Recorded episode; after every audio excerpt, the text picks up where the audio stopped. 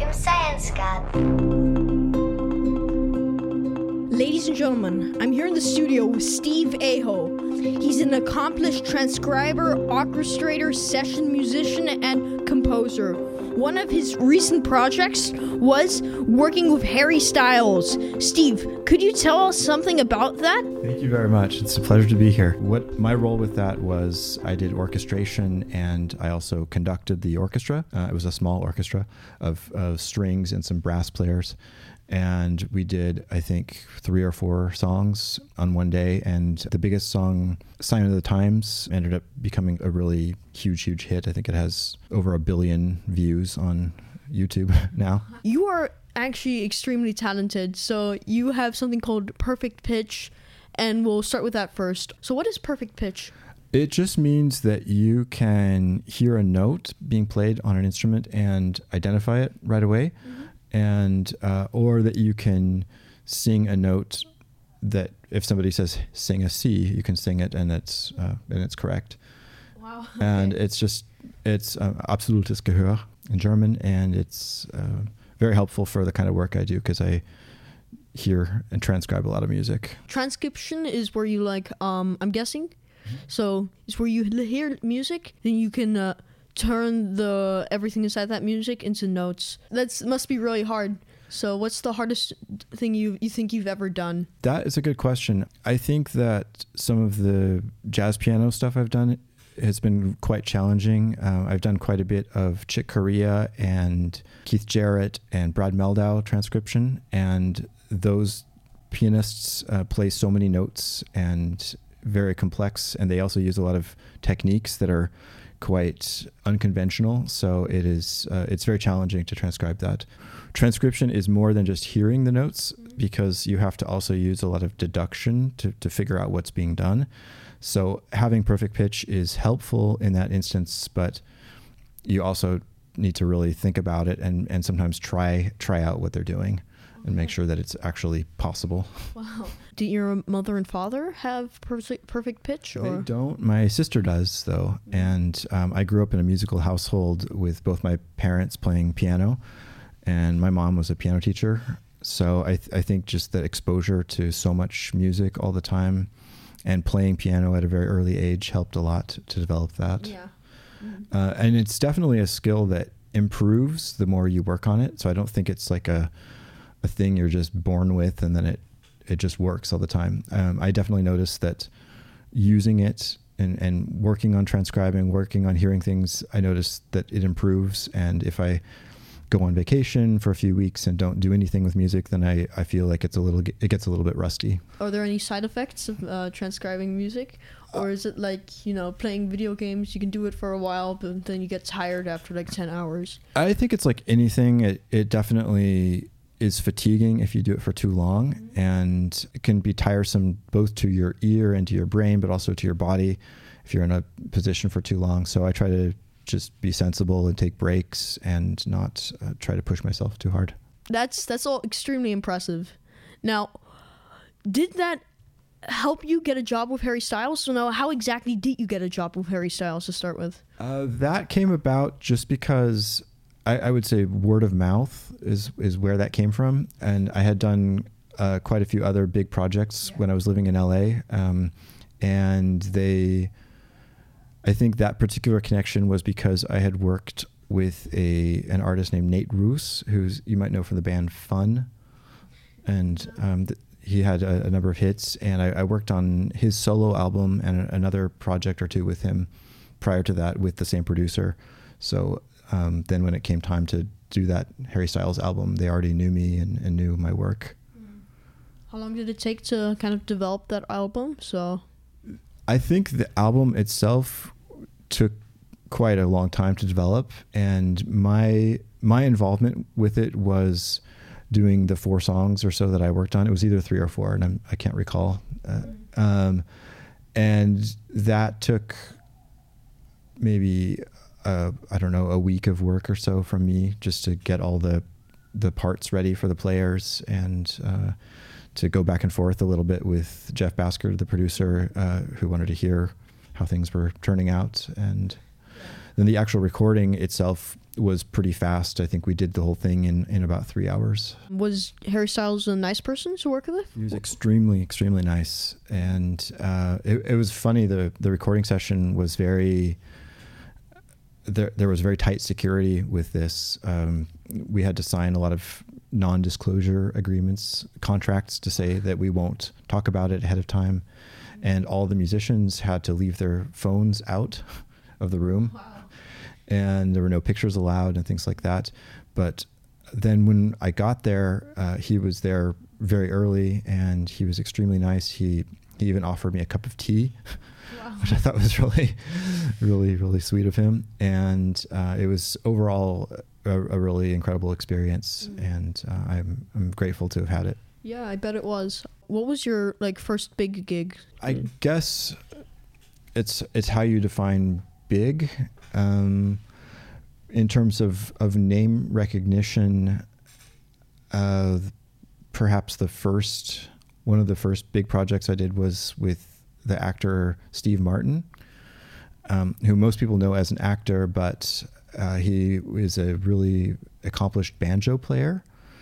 And so the work that I did with him was on um, a solo album of his with uh, uh, him and Edie Brickell, who is a very, very talented artist herself. And I also worked on their musical. They wrote a Broadway musical that was that ran for about six months in New York, and so I did all the transcription of the banjo playing from Steve and uh, Edie Brickell's vocals and all the other instruments that were going to be used, and uh, provided all that music to the people who produced the musical. Um, and then later, I worked on that an album that they released, and I played all the percussion and drums, and it was actually a really cool session because I got to play marimba, congas, vibraphone, drum set, piano, a million other things, and also do the music preparation, so creating all the charts. So it was a that was a big a big opportunity for me. So how long have you been in the industry? I mean, I started playing professionally when I was 14 or 15. how old are you now? Uh, I'm 45. 45, now. okay. Yeah. Uh, the first gig I did, I guess, was playing in a coffee house or something like that, and uh, where I grew up in Portland. Mm-hmm. And then as the years went on, I started doing more touring and uh, bigger concerts, and um, still some smaller concerts, and and even now I play things of all sizes. So now, when I think of um, someone who works in the music industry um, as composer, producer, whatsoever, I always think that they write with a pen. I mean, like a pencil on a paper and whatsoever. Is that true for you? Not so much now. I I started out this way, and when I started writing down music, transcribing, and writing arrangements, uh, all we had was pen and paper. This is in the '90s and there was music software then, but it was expensive and not very good, really. And when I got to university, that's when I started working with notation software and things like that. And now I do everything that way. Yeah. Um, yeah. Yeah, it's just much more efficient, and you can check for mistakes much more easily. You can create the parts, and if you need to change something, it's much easier so there's this thing called autotune, and I'm sure you know of it. I'm just explaining for the listeners. But um, basically, you can change your voice to make it sound nicer, or you can change it completely. And um, I would like to know what you think of autotune and how often you use it. I think it's a great tool if it's if it's used correctly, and it has a, definitely has its place in some kinds of music where you expect to hear that.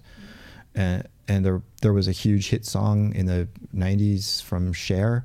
I think everybody knows that used autotune and uh, the song would not be the same. I don't think we would we would recognize it if it hadn't had that effect. So I, I have no problem with autotune really. It, it's it's unfortunate I think if it is used for people who can't sing very well to make them sound like they can sing well. But that's just the reality of the of the music industry in the world we live in. Um, it's there are wonderful things you can do with it, and uh, you can also use it on other instruments, and it can be helpful for uh, for composing or, or producing music where you want to have that kind of pitch recognition and and use it and apply it onto something else. So How many different softwares do you use for everything?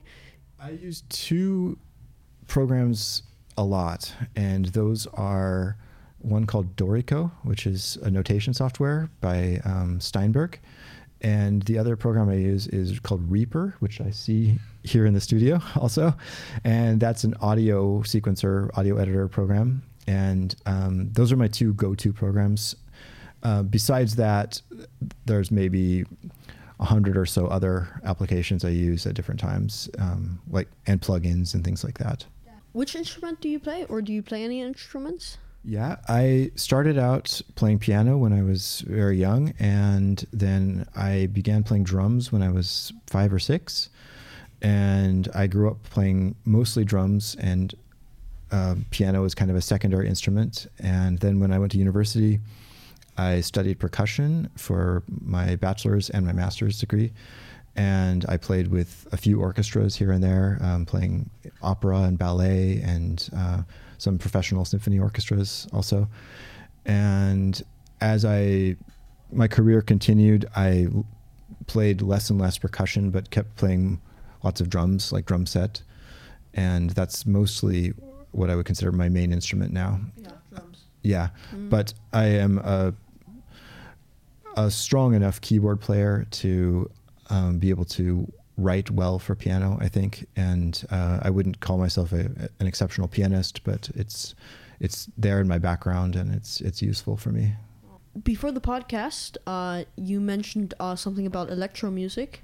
Electronic music is, I guess you could define it as anything that is using non-conventional instruments, as in no acoustic instruments or few acoustic instruments. Uh, I guess the definition is a bit blurry, but those could be synthesizers, whether they are uh, something that you are playing with keys, or it can be entirely programmed on a computer. And uh, in other words, virtual instruments or virtual synths. I've written some music that is completely electronic, and I definitely use electronic music elements when I'm, I'm producing a track. So do you use like libraries, uh, music libraries to make it? Like um, go there, take something, and then tr- transform it into something else. So you use a bunch of beats, and um, yeah, on a computer you make a whole album out of it on music libraries. I use sample libraries, so just individual sounds, but uh, but I, I don't I don't really draw too heavily from somebody else's beats. I, I prefer to just create my own, and and as a drummer, that's that's pretty easy for me. So, um, but it's those are great just for, for some inspiration to check them out and and hear what's happening. How has the music industry changed um, since when you were younger? Because obviously, when you were younger, it was a lot different. And yeah, do you think some of that change is positive or is it negative? Absolutely. I the music industry has changed tremendously since when I started playing music, and um, I I grew up in the I was born in 1977, so there were no CDs then even, and then when I was in college, that's when MP3s came into existence and became really popular when I was, and I guess when I was living in Miami in the early 2000s. So the music industry basically got turned on its head, and the way it was distributed became completely different. And at the same time, it became much easier for anybody to create music um, from home. So I think that had a very positive effect of of bringing new music fans and um, new entrepreneurs into the into the scene and Yeah, cost as much anymore as it. Yeah. yeah at, at the same time it it has had an effect of devaluing music i think at times and certainly uh, i mean when you download something for free that's that has a very clear value to those people who would do that um, but it it has also forced the industry to embrace new technologies uh, to realize that maybe people want the convenience of having their music available to them anywhere on any device at any time. And I think at a certain point it will come to uh, a time when musicians are able to get paid well still. And I mean, we are at that point also, but it's just there are a lot of um, complexities with the systems that are in place right now. I've heard get most of the money and uh, the music. Uh, the people who make the music get most of their money from. Um, I heard ads or get a little bit of money from their music, but not that much. It's more of a publicity, pub, publicity, sorry, for to for other things. Is that true? There's definitely an a certain amount of inequality with how the the money is distributed, and it's not really the same though with because every single song, every single deal is different. So in some cases, the artist might actually get more. In some cases, the publisher might get a lot more, or the the producers or the distributors. It's it's is broken down completely different in in every deal, but uh, there I would say the average case is that musicians are making the least and other people who are making quite a bit more. Uh, what I, I notice from the way, so I get writers' statements when I write music, and uh, I get a, a quarterly statement that says where it's getting used. I've definitely noticed that the streaming services pay way less mm. per use than, say, the traditional markets where it was on CD or or cable television broadcasts or radio or things like that. So uh, there's that's definitely a problem, and it's if it continues in that trend, it's going to be very hard for creators of music to uh, make a living from doing that. So you make music yourself, right? I, I, do. I would say the majority of my projects are working on other people's music, mm-hmm. though. Uh, I, I get I don't know, maybe 10% of my work is asking for me to write music, um, but most of it is, is working with others. Mm-hmm. And what my focus is has been on since being in Europe is uh, working with artists around the world, especially in the US and the UK, and doing their projects and integrating them with musicians here in Europe. And uh, it's this this has provided a lot of great opportunities for, for me and for them to work with great orchestras. I've done a lot of sessions, especially in Prague, where uh, there's there's an excellent, excellent, uh, well, several excellent orchestras and excellent studios, and um, that's kind of where I see things are going right now with continuing to do that kind of work, and um, also working remotely has become very popular during COVID. I kind of started doing this earlier when, as soon as I moved to Austria in 2017, mm-hmm. and um, so I was already working remotely for three years before the pandemic came, and uh, but it has uh, now the comfort level of working remotely has become much more universal. So that's been very very good to to to be able to take advantage of that. Why did you move to Austria exactly? That's a good question. It's I've always had a fascination with German, and uh, I started speaking German in. I started learning German, I guess, in high school mostly, and then uh, studied it all through college also. And I did a lot of trips to Germany and Austria throughout the years. And then when I met my wife, she also had a similar interest in in Austria specifically because she had studied in Vienna and uh, we decided after being in LA for a really long time that we wanted to try something different, and here we are, and it's it's been great. What are your plans for the future? The plans for the future are to just keep working and do new and exciting projects. Uh, it seems like every few months something really interesting comes up, and I am I'm very very grateful for these opportunities. Um, I think that doing more and more recording and hopefully doing more recording in Austria uh, would also be um, in the future for me. For coming into the studio, it was an honor to have you. Thank you very much for having me. My pleasure.